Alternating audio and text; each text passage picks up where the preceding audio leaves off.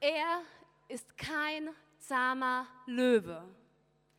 In einem Land, das ein Mädchen hinter einem Wandschrank fand, reden sie von ihm, dem König der Wälder, der Sohn des großen Königs jenseits der Meere, der große Löwe. Wenn jemand vor ihm steht, ohne dass seine Knie zittern, so ist dieser jemand entweder unverschämt mutig oder bloß ein Narr. Niemand ist vor ihm sicher, natürlich nicht. Aber er ist gut und er ist der König. Er wird kommen und gehen, sagen sie. An einem Tag wird man ihn sehen und am nächsten schon wieder nicht. Niemals lässt er sich halten, aber er wird wiederkommen. Er ist wild, weißt du? Er ist kein zahmer Löwe. Was du jetzt hörst, ist ein bisschen Theologie. Statements eines Träumers, manche sagen auch Freak, der tatsächlich glaubt, dass es sowas wie ein höheres Wesen gibt. Sowas wie den Komponist von der Melodie meines Lebenslieds, sodass selbst die A cappella-Version klingt wie die schönste Musik. Das ist unser Lied. Und das ist seine Botschaft, du bist mehr als geliebt von dem Schöpfer aller Sterne und von den Galaxien. Und er ist kein alter Opa, der uns liebt, weil er es muss. Weil er Verehrung bräuchte, mal ganz ehrlich, so ein Stuss, er braucht nichts von mir. Er ist voll zufrieden und es fehlt ihm an nichts, wenn ich ihn nicht liebe. Er hat keinen Vorteil, wenn ich meine Hände hebe. Heilig und allmächtig ist ein völlig anderes Wesen. Der Schöpfer, so unendlich, er ist nicht von dieser Welt. Letztendlich unbeschreiblich, das müssen wir erkennen. Und in diesem Licht dann zu sehen, dass er mich lieb hat, treibt mir Tränen in die Augen dass dieser Gott zu mir kam. Er ist allmächtig und heilig. Ich stehe hier verzweifelt, versuche ihn zu ergründen, doch der Verstand von mir reicht nicht. Fehlende Weitsicht, weil der Mensch so verpeilt ist. Gefallen seit Adam und die Dreckswunde heilt nicht. Es ist doch immer das Gleiche. Wir versuchen es alleine, haben riesige Pläne und kriegen dann nichts auf die Reihe. Hohle Idole, die wir preisen und loben und goldene Kälber, um die wir tanzen und toben frei und voller Leben, meine Generation. Doch beim genaueren Hinsinn ist es ein Tal voller Toten. Dieser Opa da oben hat mir die Äpfel verboten. Doch unter uns mal ganz ehrlich, warum sollte ich sie nicht holen? Rebellion und Verhohlen hat die Unschuld gestohlen. Die Lösung der Sohn, der kam uns zu holen, der den Kopf der Schlange zertritt mit der Sohle. Gekommen, um zu retten, doch wir nahmen es nicht an, nehmen zwei Balken aus Holz und nageln ihn dran der in der Mitte. Wer ist dieser Mann? Te Telestai. Siehe das Lamm.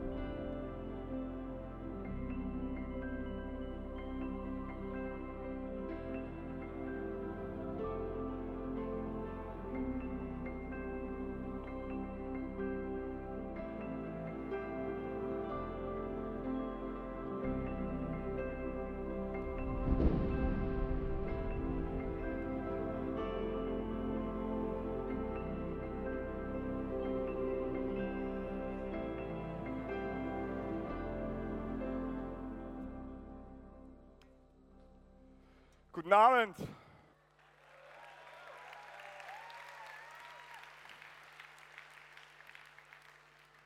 Was für eine Hammer-Hinführung zur Predigt. Danke, Marco und Mona. Hatte ich auch noch nie. Poetry als Vorspann zur Predigt. Richtig, richtig gut. Vielleicht ist es euch schon aufgefallen, dass die meisten unserer Superhelden zwei Identitäten haben. So zwei, zwei Seiten, zwei Facetten. Superman ist vorhin schon vorgekommen. Nehmen wir mal Batman. Okay, Batman ist eigentlich Bruce Wayne. Ja?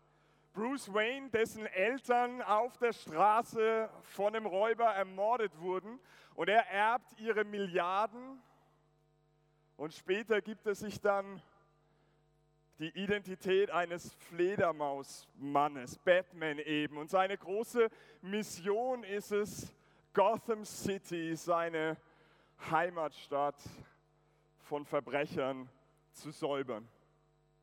Und der Punkt hier ist, dass du Batman nur verstehst, wenn du die Geschichte von Bruce Wayne kennst, oder?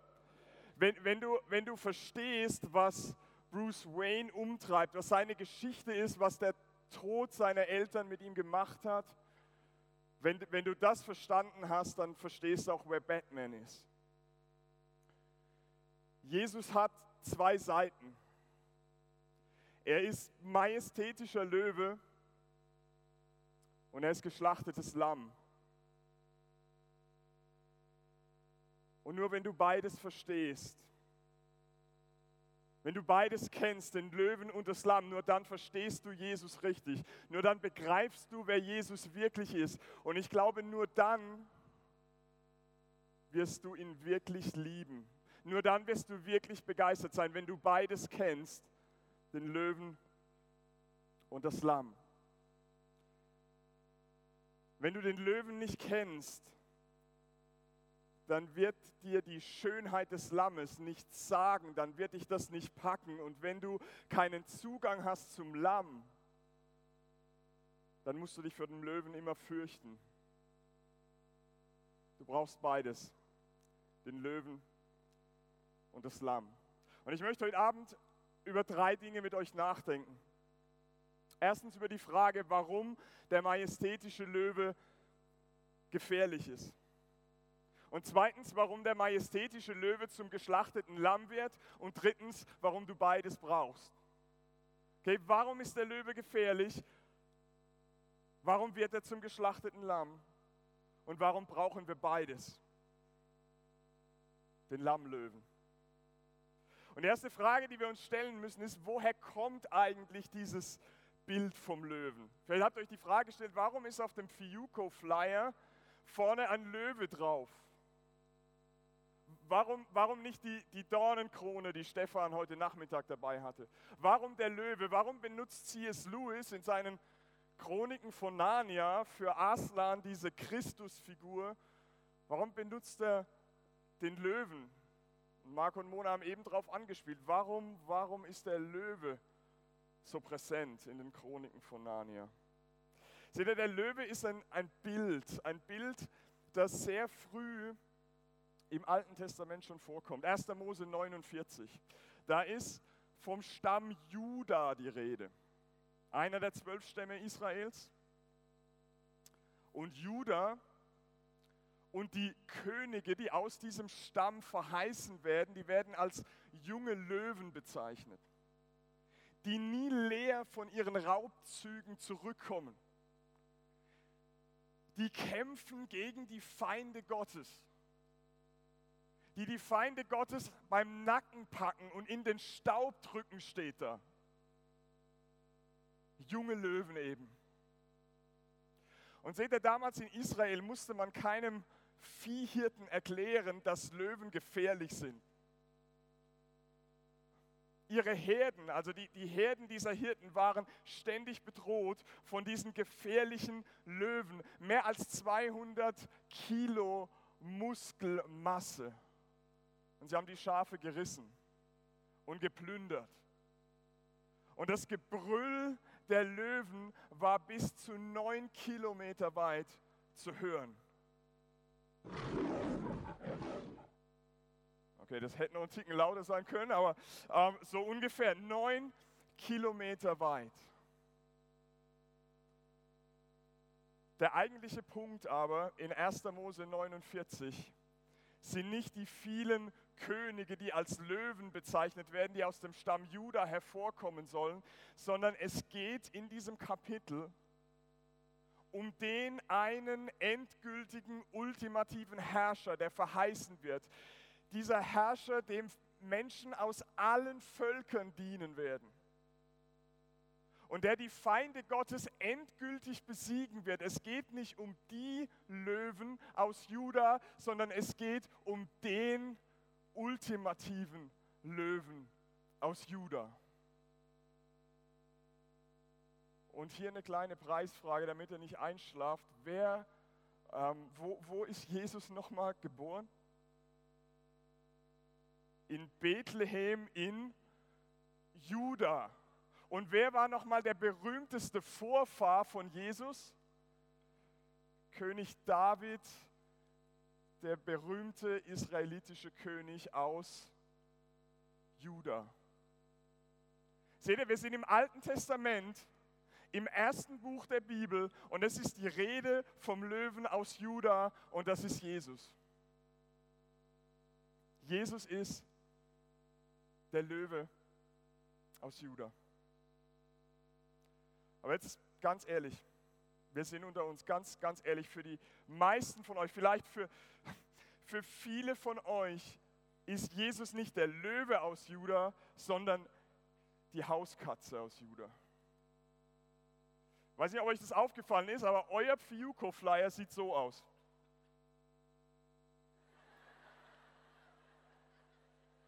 Ah, wie süß, oder?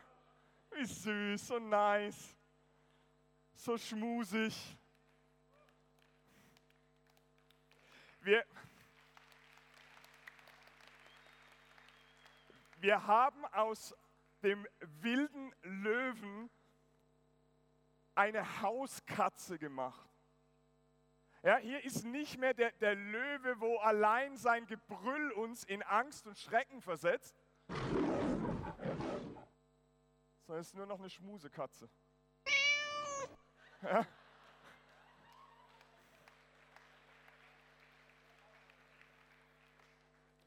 Es ist der, der, der Schmuse Jesus, mit, mit dem wir kuscheln wollen, der, der uns Wärme geben soll und, und Trost spenden soll, wenn, wenn die Freundin mal wieder rumgezickt hat, wenn, wenn sie in der Schule auf uns rumgehackt haben, wenn die Dinge wieder nicht so gelaufen sind, wie wir uns das vorstellen, dann, dann gehen wir zu Kuschel Jesus, zu unserer Schmusekatze und er soll uns diese positive Energie zurückgeben und er soll uns unterstützen in all dem, was wir so vorhaben, was wir für Pläne haben. Er soll aber nicht zu viel von uns fordern.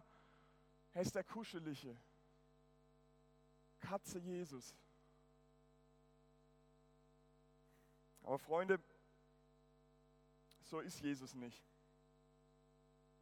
Jesus ist kein zahmes Haustier, sondern Jesus ist der gefährliche Löwe.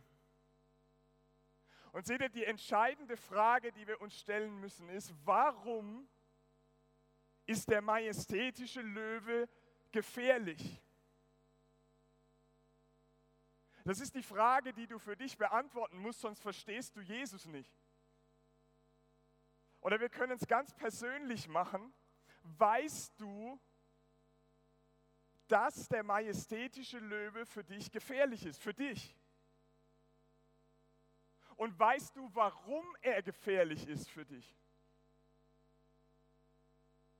Die kurze Antwort lautet, weil du Sünder bist. Deshalb ist der Löwe gefährlich. Gott ist heilig und Gott hasst Sünde. Und wir lernen im Neuen Testament, Epheser 2, Vers 3, dass wir alle von Natur aus Kinder des Zorns sind. Diesen Vers werdet ihr auf keinem schönen christlichen Plakat am Büchertisch finden. Habe ich noch nie gesehen. Oder? Ihr seid von Natur aus Kinder des Zorns. Aber das ist, was Paulus im Epheserbrief schreibt. Und Johannes in seinem Evangelium Kapitel 3, Vers 36 sagt, wer nicht an den Sohn glaubt, wer dem Sohn nicht gehorcht, der wird das Leben nicht sehen, der Zorn Gottes bleibt auf ihm. Gott muss Sünde bestrafen. Und der Sünder ist zunächst mal Feind Gottes Punkt. Und das könnten wir sein. Feinde Gottes. Und wir haben gelernt in 1. Mose 49, dass der Löwe von Juda, der König aus Juda, dass er sich wendet gegen die Feinde Gottes. Und das sind unter Umständen wir. Der Sünder kann nicht bestehen vor dem Löwen aus Juda.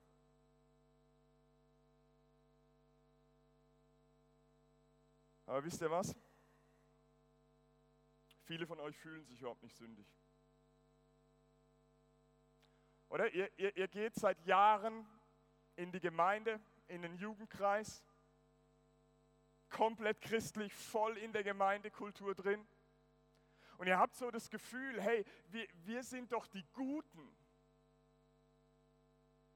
Wisst ihr, ich habe jahrelang gedacht, ich bin einer von den Guten. Und dann gibt es die anderen hier, die haben mit Jesus noch gar nicht so viel am Hut, vielleicht gar nichts. Und ihr denkt euch jetzt, hey, was will der Kollege da vorne mit dem ganzen Sündenzeugs? Ja, wenn ich mich umschaue, so meine Kollegen angucke, dann, dann bin ich gar nicht so verkehrt unterwegs. Ich, ich bin relativ korrekt. Ich bin eigentlich ganz gut. Ich möchte euch ein Beispiel erzählen das mir enorm dabei geholfen hat zu verstehen, wie sündig mein Herz ist. Stellt euch Folgendes vor. Stellt euch vor, jedes Kind bekommt bei der Geburt ein iPhone um den Hals gehängt. Okay? Ungefähr so. Und bei diesem iPhone läuft die Sprachmemo-Funktion dauerhaft durch. Ja, das ist iPhone 7, mehrere tausend Terabyte Speicher und da wird alles aufgezeichnet, okay? Jedes moralische Urteil, das ihr in eurem Leben trefft, wird aufgezeichnet. Jedes Mal, wenn ihr zu eurem Freund oder Freundin sagt, hey, das fand ich jetzt aber nicht okay, alles gespeichert. Jedes Mal, wenn ihr zu jemand anderem sagt, hey, das hat mich aber total tief verletzt. Alles gespeichert. Wenn ihr die Zeitung lest, wenn ihr Nachrichten schaut, jedes Mal, wenn ihr sagt, boah, das ist böse, das ist Unrecht, ist alles hier drauf. Und vor allem, jedes Mal, wenn ihr sagt, weißt du, das würde ich nie tun. So würde ich mich nie verhalten, alles drauf. Und dann steht er irgendwann beim Gericht vor Gott und Gott drückt auf Play. Gott drückt den Wiedergabeknopf. Ja, und dann dröhnt aus den fetten Boxen im Himmel, dröhnen Tausende von moralischen Urteilen aus deinem Mund. Du hörst deine Stimme. Was wird passieren? Ich sage dir, was passiert. Du wirst komplett verstummen. Du wirst verstummen, weil du Sünder bist. Gott wird zu dir sagen, weißt du, ich bin gerecht. Und ich lege jetzt mal gar nicht meine Maßstäbe an dich an, sondern ich lege nur deine Maßstäbe an dich an. Das, was du von anderen erwartet hast, hast du selbst erfüllt? Bist du deinen eigenen Maßstäben gerecht geworden? Und die Antwort ist nein, wir unterlaufen unsere eigene Messlatte. Wie viel mehr unterlaufen wir Gottes Messlatte? Um wie viel weniger erfüllen wir seine heiligen, perfekten, reinen Maßstäbe? Siehst du, dass du sündiger bist, als du geglaubt hast? Kannst du das jetzt an dich ranlassen, wirklich an dich rankommen lassen? Hast du den Mut, in die Abgründe deines Herzens hineinzuschauen. Wir alle sind sündiger, als wir glauben. Und wir alle können nicht bestehen vor dem majestätischen Löwen.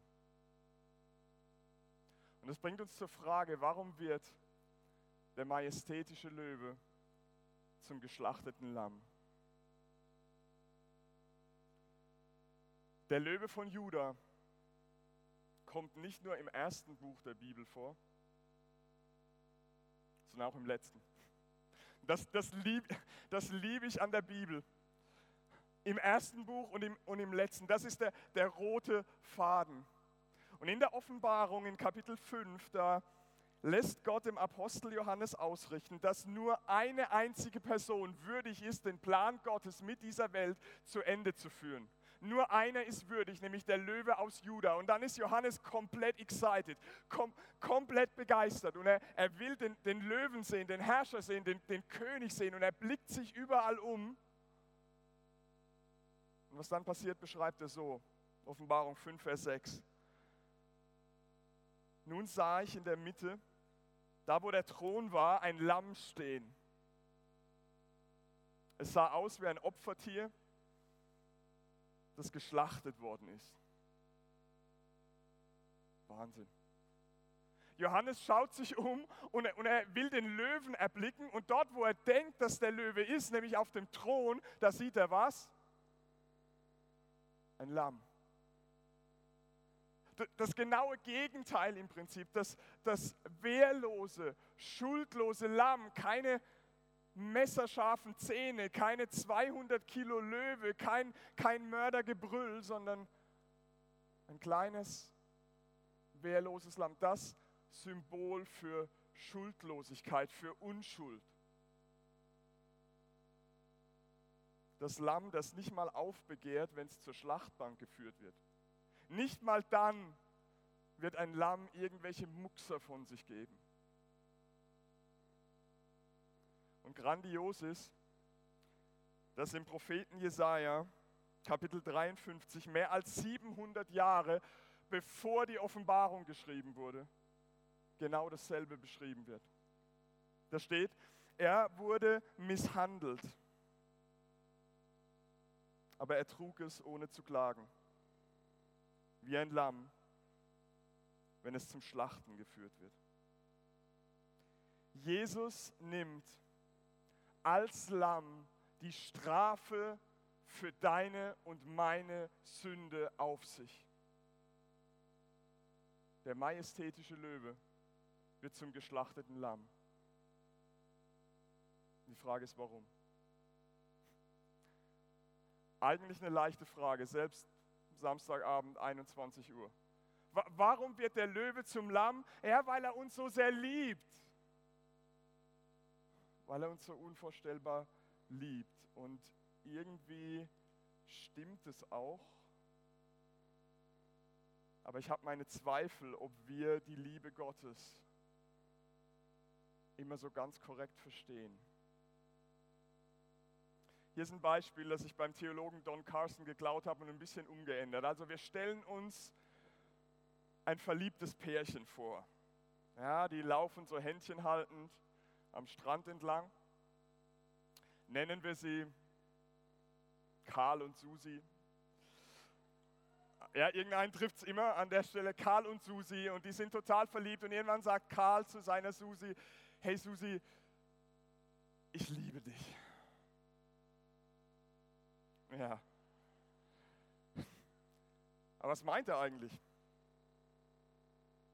Es könnte sein, dass er meint, hey, ich bin Testosteron auf zwei Beinen und ich würde mich richtig freuen, wenn hier mit uns ein bisschen mehr geht. Aber Karl kommt aus einer christlichen Gemeinde und ist nicht so frauenverachtend und auch nicht so hormongesteuert. Und deswegen meint er wahrscheinlich Folgendes. Er will, er will sagen, Susi, ich, ich liebe dich so sehr. Ich, ich kann und will ohne dich nicht mehr leben alles an dir zieht mich in, in seinen Bann. Dein, du, wenn du mich anlächelst, dann, dann schmelze ich dahin wie Eis bei 30 Grad. Wenn dein, dein, dein Blick, das ist unfassbar, deine Haare, die duften wie, wie pfälzische Mandelbäume im Frühling und, und,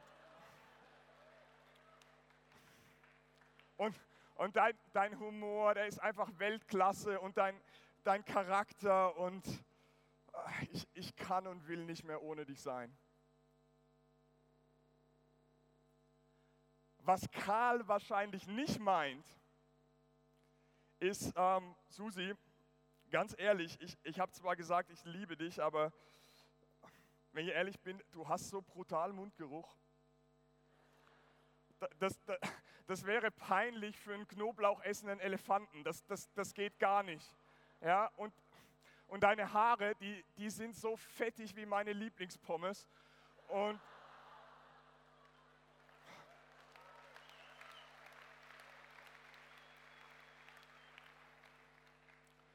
Und dein, dein ganzes Verhalten geht mir so brachial auf den Zeiger. Und dein, dein Charakter ist, ist schlimmer als die weiße Hexe aus Narnia. Aber weißt du, weißt du, ich, ich liebe dich. Okay? Ich liebe dich. So, Freunde, und jetzt kommt Gott und sagt zu dir und mir, ich liebe dich. Was meint er eigentlich? Meint er, hey Philipp, du, du bist so der Hammer, ich, ich kann gar nicht mehr ohne dich leben. Ja? Dein, dein Charakter und, und deine Schönheit und dein, dein Lächeln, das, das, das haut mich um. Ja? Und, und der Himmel, der, der wäre einfach, der wäre nicht so genial und nicht so schön und auch total langweilig, wenn du nicht da wärst ich will ohne dich nicht mehr sein. Du bist so, wow. Ich glaube nicht, dass Gott es meint, wenn er sagt, ich liebe dich. Wenn Gott sagt, ich liebe dich, dann meint er, weißt du, moralisch gesehen hast du Mundgeruch. Und moralisch gesehen hast du fettige Haare. Und dein Charakter ist eigentlich abscheulich. Und die Sünde hat dich ekelhaft hässlich gemacht. Aber ich liebe dich. Ich liebe dich, weil ich die Liebe bin. Ich liebe dich, weil mein Wesen, meine Natur Liebe ist. Ich bin nicht verliebt. Meine Liebe ist auch nicht Hollywood-Style, sondern meine Liebe hat eine ganz andere Qualität. Freunde, das ist die Liebe, die Jesus Christus zu uns hat. Und deshalb wird der majestätische Löwe zum geschlachteten Lamm. Und ich hoffe, dass das noch ein bisschen tiefer in uns alle einsinkt, wenn wir uns kurz Hebräer 12 anschauen. Hebräer 12, Vers 2. Dort steht, weil Jesus wusste, welche Freude auf ihn wartete, nahm er den Tod am Kreuz auf sich und auch die Schande, die damit verbunden war, konnte ihn nicht abschrecken. Deshalb sitzt er jetzt auf dem Thron im Himmel an Gottes rechter Seite. Nochmal, warum wurde der Löwe zum Lamm? Warum ging Jesus ans Kreuz? Warum hat er an deiner Stelle deine Strafe, deine Schuld auf sich genommen? Warum macht er das? Weil er wusste, sagt der Schreiber des Hebräerbriefs, welche Freude auf ihn wartete. Habt ihr jemals irgendetwas getan wegen der Freude, die auf euch gewartet hat? Ich, ich kenne verrückte Leute, die, die, die, machen, die machen total crazy Dinge, wegen der Freude, die auf sie wartet. Ich kenne ich kenn Leute, die machen zehnstündige Bergtouren. Ich halte das für völlig bescheuert. Das ist, das ist völlig, völlig verrückt. Zehnstündige Bergtouren, ja, die quälen sich ab total mühevoll. Und wenn man sie fragt, warum macht ihr das, dann sagen sie, boah, weißt du, dieses Bergpanorama am Gipfel, das ist alle Mühe wert. Dafür machen wir das. Und ich sage, Leute, da gibt es eine Webcam im Internet, könnt ihr euch angucken. Um der vor ihnen liegenden Freude willen machen sie das. Weil Jesus wusste, welche Freude auf ihn wartete, nahm er den Tod am Kreuz auf sich. Aber welche Freude war das? Hatte Jesus nicht schon alle Freude im Himmel? Ja klar, er hatte Engel als Diener, er hatte alle Vorrechte, er hatte alle Macht. Welche Freude? Freunde, die Freude sind wir. Wird das gehört? Die Freude, die vor Jesus lag, sind wir. Die Freude bist du. Auf dem schmerzhaften Weg zum Kreuz hat Jesus dich gesehen. Er hat dich gesehen. Als er den Qualen ins Auge gesehen hat, da sah er dich. Du warst es ihm wert. Du warst seine Freude, die er vor Augen hatte. Deshalb ist er diesen Weg gegangen. Wegen der Freude, dich und mich in Ewigkeit zu Gottes geliebten Kindern zu machen. Das war die Freude, die vor Jesus lag. Und deshalb wurde der majestätische Löwe zum geschlachteten Lamm. Und das bringt uns zur Frage, warum brauchst du den Lammlöwen?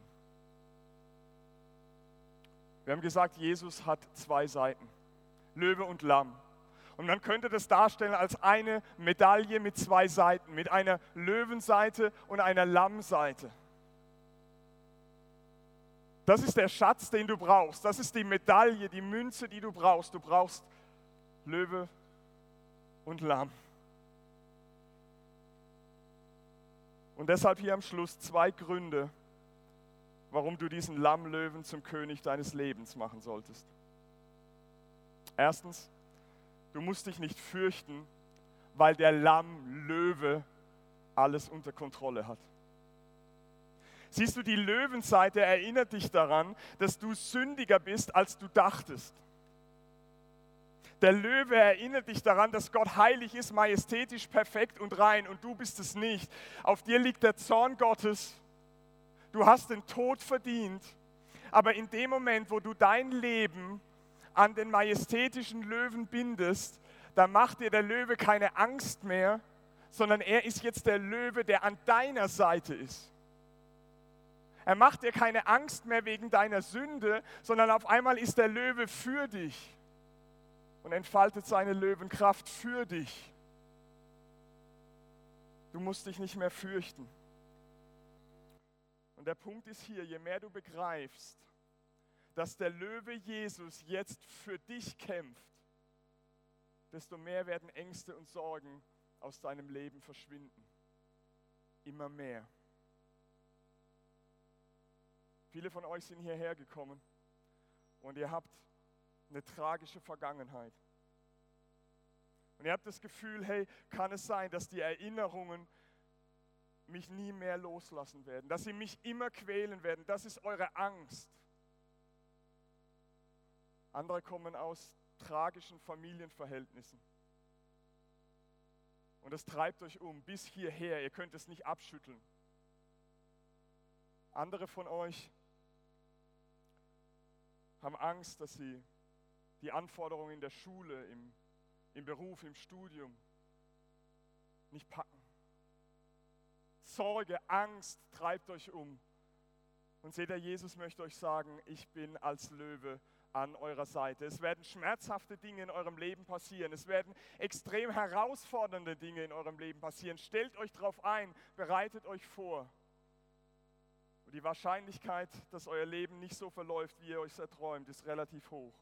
Aber wovor auch immer ihr euch fürchtet, der Löwe ist an eurer Seite. Und ihr müsst verstehen, wenn der Löwe hinter euch steht, dann ist egal, was vor euch liegt. Und die zweite Sache, die ihr wissen müsst, ist, es zählt nicht eure Leistung, weil der Lammlöwe alles getan hat. Vor einiger Zeit habe ich mit einer Person gesprochen, 40 Jahre alt. Und sie hat zu mir gesagt, Philipp, mich hat noch nie jemand geliebt, ohne dass ich was dafür tun musste. Meine Eltern nicht, meine Freunde nicht, niemand. Und ich habe fast geweint, weil es diesem Menschen so schwer fiel, die Gnade Gottes zu verstehen. Und ich bin mir sicher, dass heute viele hier sind, die ähnliche Erfahrungen gemacht haben, die unter diesem Leistungsdruck stehen. Bin ich gut genug für Gott? Kann ich zu ihm kommen? Bin ich würdig? Und die Antwort ist ja, du bist würdig wegen dem Lamm. Das ist das große Aber. Du bist würdig wegen dem Lamm. Vergiss das nie. Was du brauchst, um vor Gott gerecht zu sein, ist das Lamm plus nichts. Brauchst das Lamm plus nichts. Der majestätische Löwe, das geschlachtete Lamm, ist der beste König. Der aller, allerbeste König. Weil der Löwe alles unter Kontrolle hat. Und weil das Lamm alles für dich getan hat. Amen.